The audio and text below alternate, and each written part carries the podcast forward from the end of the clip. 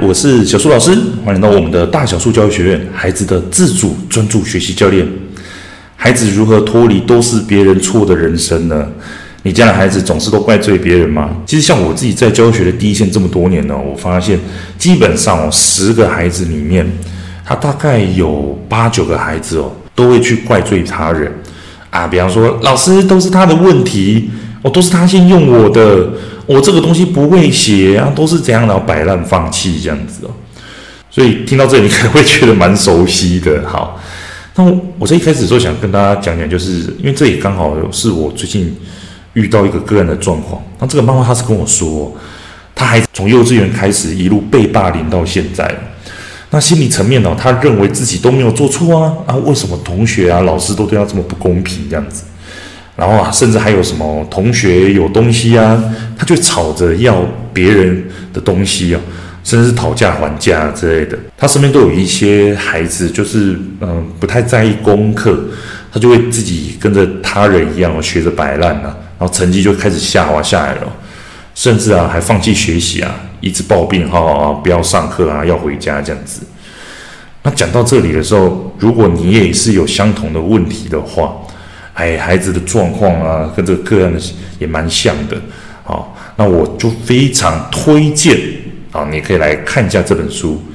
这本书呢，叫做《我好你好：了解自我，改变人生的人际沟通分析》。这本书的作者啊，他其实叫做托马斯·哈里斯。托马斯·哈里斯啊，他其实是一个呃美国精神病的医生、大学教授。他从那个中校职位上退休之后。他其实就成为一个大学的教授，从事一些儿童辅导的一些医疗中心的一些事情呢。那甚至是在一九五六年，他自己成立了自己的私人的门诊，还成立了人际沟通分析研究院哦，然后自己成为了那个主席。我觉得比较有趣的就是，因为沟通分析的这一个心理流派哦，并不是托马斯哈里斯他所呃创立的。创立这个流派的这个博士呢，他叫做艾瑞克·伯恩。哦，艾瑞克·伯恩，这个艾瑞克·伯恩看完他的书，还成为他的推荐人。好，还推荐大家可以来看一下这本书哦。所以有趣的现象就是，诶，我自己写了一本书，结果创始人还推荐我来，呃，大家看我写的东西，因为里面写讲的是他的东西这样子。那只不过你在看这本书的时候，我自己觉得。哦，它其实里面写的算是蛮详细的，但是你需要多看几遍，因为连我自己哦，在消化这本书的时候，其实我也看蛮多遍的，我到现在还在不断的重复看哦。那这本书里面跟我刚刚讲到的，诶，孩子都是在怪罪他人啊，然后都是别人的错啊，有什么相关呢？里面书到底是怎么讲的呢？啊，其实里面书有讲到一个想法，对我来说真的蛮受用的。孩子他总是怪罪他人的这一件事情，哦，或者是把自己摆在受害者的状态，需要他人为自己负责。其实这一个东西啊，孩子在小的时候就已经学会了。我们在小时候，其实我们在面对到自己刚出生的时候，其实我们的行为能力啊，我们的沟通能力啊，就是基本上没有办法自理嘛。那没有办法自理的状况下的话，那我要怎么样让自己活下去呢？好，书里面就讲到说，那既然没有办法自理，要让自己活下去的话，需要有人来满足我的需要嘛。所以小朋友他就会透过大哭啊、大叫啊，最好叫到那个隔壁邻居都来，然后去让外在的世界可以来满足我。那请问孩子小的时候，外在的世界谁会满足他呢？哦，没错，就是来自于我们的父母，也就是养育者啦。所以说，当养育者及时的去满足小朋友的话，那小朋友会遇到一个状况，就是说，诶，所以我的不好是当我发出了这个讯号之后，诶，外在的这个好是会来满足我的，所以导致说，哦，我不好而别人好，所以别人就应该要为我的行为负起责任。哦，所以讲到这里，你可能就了解到了，就是说，哦，原来以这本书哦，以沟通分析这边讲到的，哦，原来孩子从小时候就学会了，诶，他人要为我自己负责任的。所以你很会想到说，那如果我都不要满足孩子的话，这样子呢？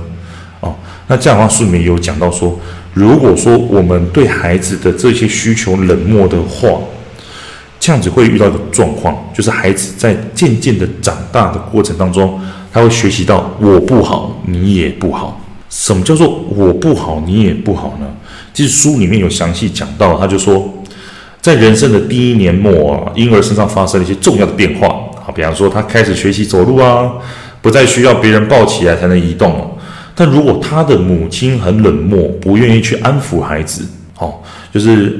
外在的养育者并没有及时的去呃安抚他，那孩子在出生的第一年迫不得已才去照顾他的话了，那么孩子学习走路，则意味着他的婴儿的时代结束了，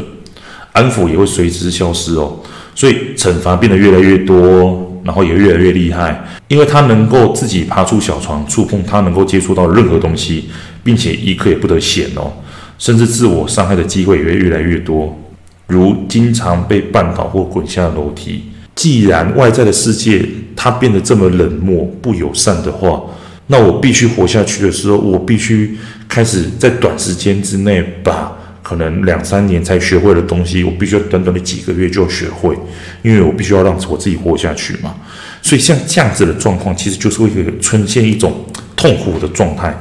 所以导致说我的成长就会开始变得很缓慢，导致最后就会有一个状况，就是孩子会学着自暴自弃啊，放弃希望啊，浑浑噩噩的过日子，哦，甚至他会开始有退行的状况发生，就是会让自己退回到呃一岁时候的状况哦。他说：“像这样子，我不好，你不好。其实典型的状况，像是自闭症的小孩就是这个样子哦。因为生理的因素和缺乏安抚，导致了自闭儿童的出现哦。那所以你可能会想的是说，那我去安抚孩子哦，孩子会变成我不好，你好。那我不去满足他，会变成我不好，你不好的状况。那我们到底该怎么做呢？好，其实书里面也有讲哦。其实我们还是要去安抚孩子。”但是，我们需要让孩子了解到一个状况，叫做“我好，你也好”。书里面讲哦，“我好，你也好”，其实是一种心理状态，它需要长时间的关注之外，也要长时间的给孩子一些资源，让孩子去尝试。他说，这种心理的地位哦，书里面继续讲，他说，这种“我好，你好”的这种意识，它其实代表着是说，诶，其实我自己。在尝试的过程当中，我也发现到一件事情是，其实我自己能够去决定于哦这个世界上的一些好的东西，好，我可以有一个自我检视的功能，去检视说，诶，其实我内心里面想的跟我尝试的结果是一样的，所以你就可以了解到这个东西并不是一个短时间之内我做什么东西，它就可能够给我立即回复的。它需要不断的去累积一点点、一点点、一点点的东西，所以说这种好的自我建立的过程，它其实并不是呃从很多父母啊的这些状况来的，而是更多来自于自己的尝试哦。当我不断的从尝试的过程当中，能够去收集到大量好的讯息，当然我自己解读说，孩子所认为的好，其实。有某一部分也是来自于说，诶，我们父母认为他有做好了，OK，好，继续哦。然后书里面讲说，数年后他可能会确定说，我知道这种心理的地位是可行的，也就是说，我会不断去尝试，尝试的过程当中，我不断去提炼说这些好的东西在我自己身上，OK，那孩子也会了解到说，其实这种好的并不是一触可及的啊，而是需要长时间的这些呃尝试而来的。OK，所以他并不是追求短时间的快乐或安逸而来的。所以我就发现到一件事情，就是其实小时候的这些种种行为，嗯，在孩子或者是我们大人长大之后，就只是纯粹被放大的而已。小时候可能就只是生活当中的一些事情啊，但是长大之后，诶，孩子在国小期间或者是国中期间，甚至到呃我们自己大人。其实只是呃呃环境不太一样而已，但是那种心态上都还是一样的。OK，所以说这样子长时间的去让孩子理解到自己的选择跟自己所面对到的现实是能有所改变的，其实是一个能够长时间让孩子训练自己心智的方式。也就是说，我们父母能够给予孩子的就是让孩子去尝试嘛，但是孩子犯错的时候就鼓励他。啊，如果孩子成功的话，就支持他这样子的一个状况。我就分享一个我另外一个个案的状况，他是一个高二生。这高二生呢，他当初接触我的时候，他其实是自己找到我的哦，并不是我去招生什么的。那这个高二生呢，他在跟我聊天的时候，我就发现到一件事情，就是他一开始在讲话的时候，他常常都会怪罪自己都做不到哦，比方说我不行啊，啊，我之前会考成绩考很差啊，啊，我在学校都没在读书的啦，我都跑出去玩啊，等等的。但是这样子孩子也很奇怪，就是诶，既然他都会跑出去玩，他根本就不会去，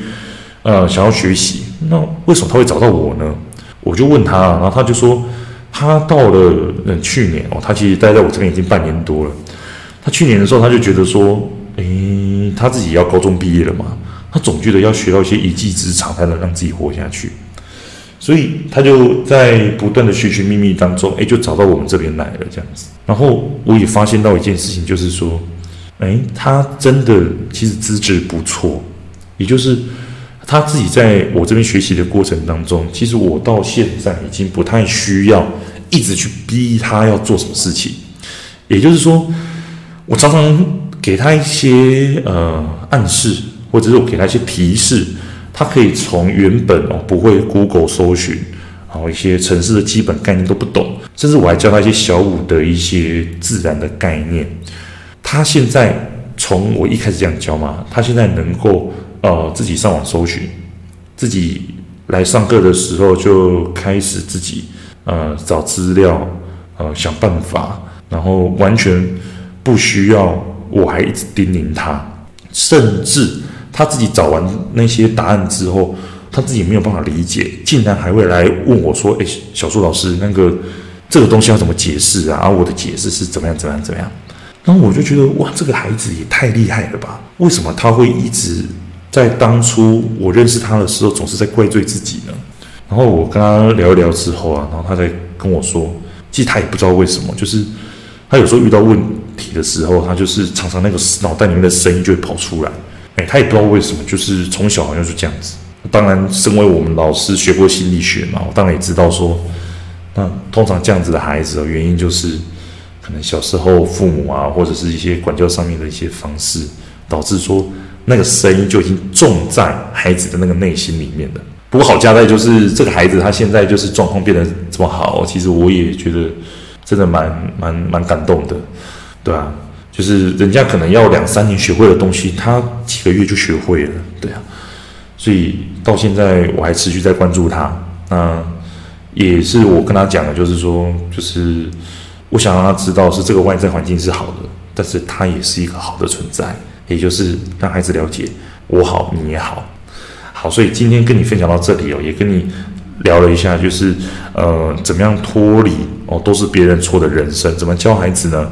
其实从书里面哦，跟大家分享了，孩子他其实总是怪罪别人这件事情，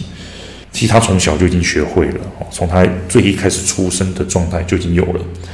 但是随着哦孩子慢慢长大的过程当中，其实要让孩子了解到的是，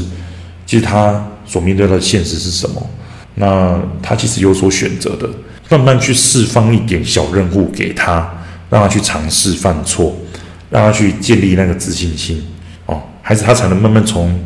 这一些小的成就当中慢慢去累积起来，这样子哦。那所以有的时候可能面对到孩子的一些学习状况，如果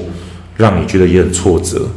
哦，觉得说，诶，孩子的成绩啊、学习态度啊都没有拉起来，或许你可以把这一些很大的目标，把它拆解成小目标，